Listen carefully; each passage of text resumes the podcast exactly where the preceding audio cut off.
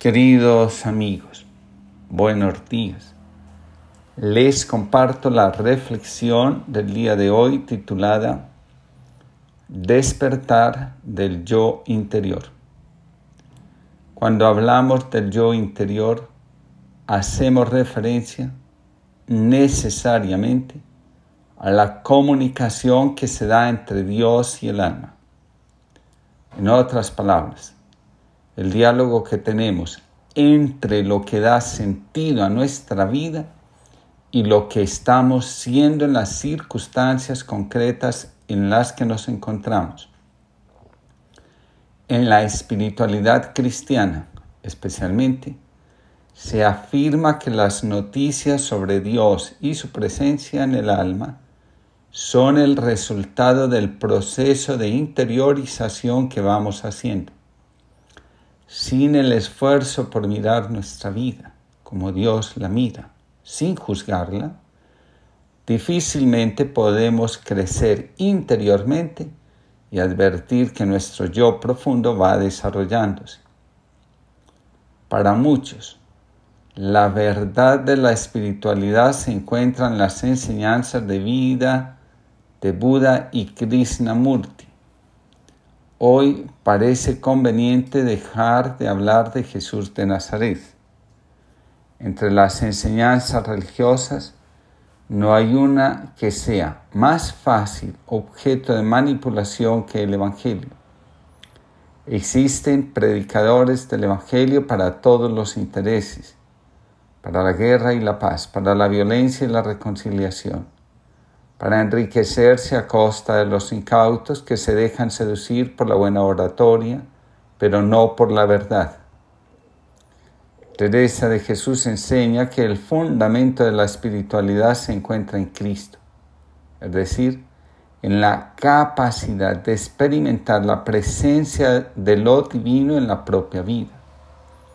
Teresa de Lisieux afirma, la relación personal con Jesús me transformó de tal manera que ni yo misma me conocía. La oración es una práctica recomendable para iniciarse en la vida interior. Por medio de ella, el alma experimenta la presencia de Dios. Se aconseja que al hacer oración se pida siempre la gracia de estar en la presencia de Dios la conciencia de vivir en la presencia divina va formando la imagen de Cristo en nuestro interior, es decir, la imagen del ser humano que habitado por Dios se deja transformar por el amor y responde desde ese amor a los desafíos que la vida le presenta continuamente. Santa Teresa de Ávila, por ejemplo, enseña que la presencia de Cristo en nuestro interior se manifiesta en la vida exterior donde somos capaces de actuar desde la fuerza que nos habita.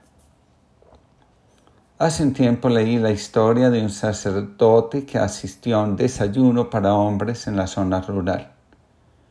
El grupo le había pedido a un viejo granjero que hiciera la oración antes del desayuno. El granjero comenzó.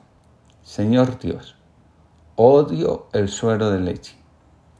El sacerdote abrió un ojo para mirar al granjero y preguntarse, ¿qué está haciendo? El granjero siguió diciendo en voz alta, Señor, odio la manteca de cerdo. Ahora el sacerdote estaba cada vez más preocupado sin perder el ritmo. El granjero continuó, y Señor, sabes que aborrezco la harina blanca cruda. El sacerdote una vez más abrió los ojos y miró a su alrededor y vio que él no era el único que se sentía incómodo con las palabras del granjero.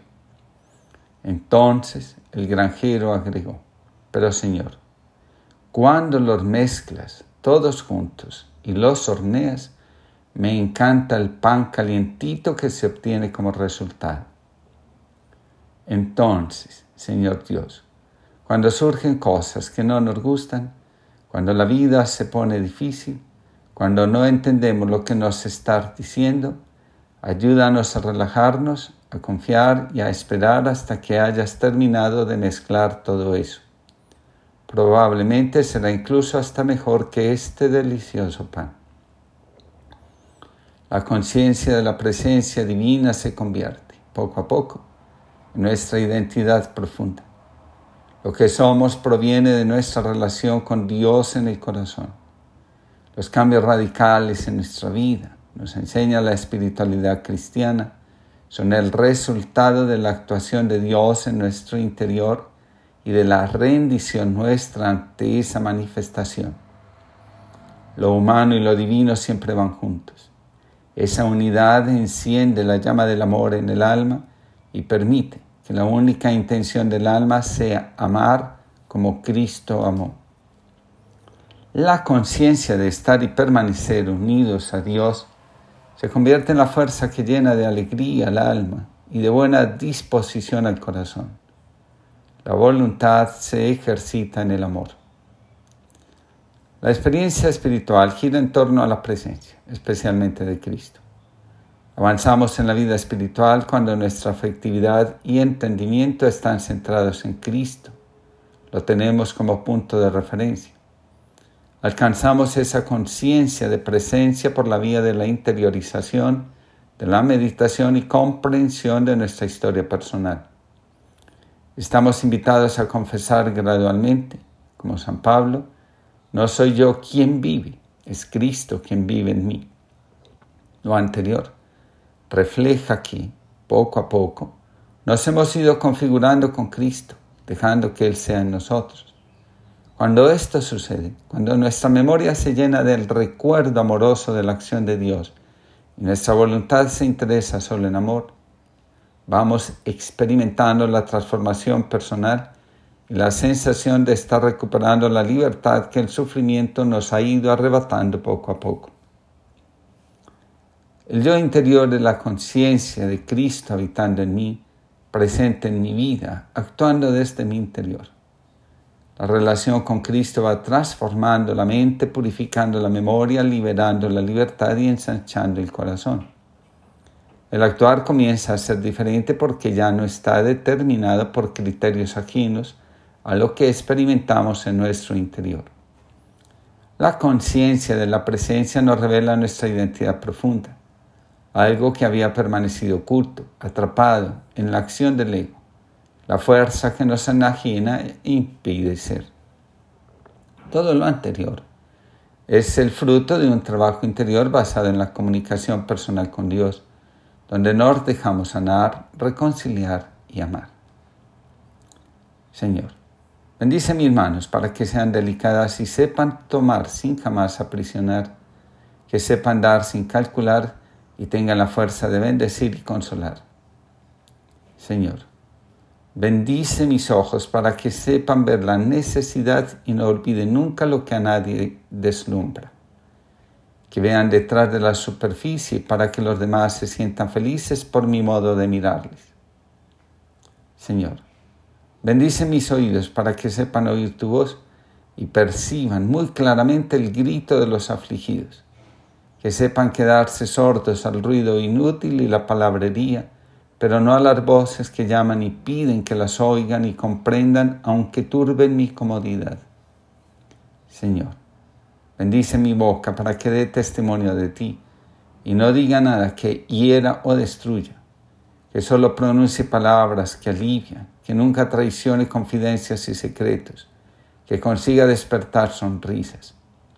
Señor, bendice mi corazón para que sea templo vivo de tu espíritu y sepa dar calor y refugio, que sea generoso en perdonar y comprender y aprenda a compartir dolor y alegría con un gran amor. Dios mío, que pueda disponer de mí con todo lo que soy, con todo lo que tengo.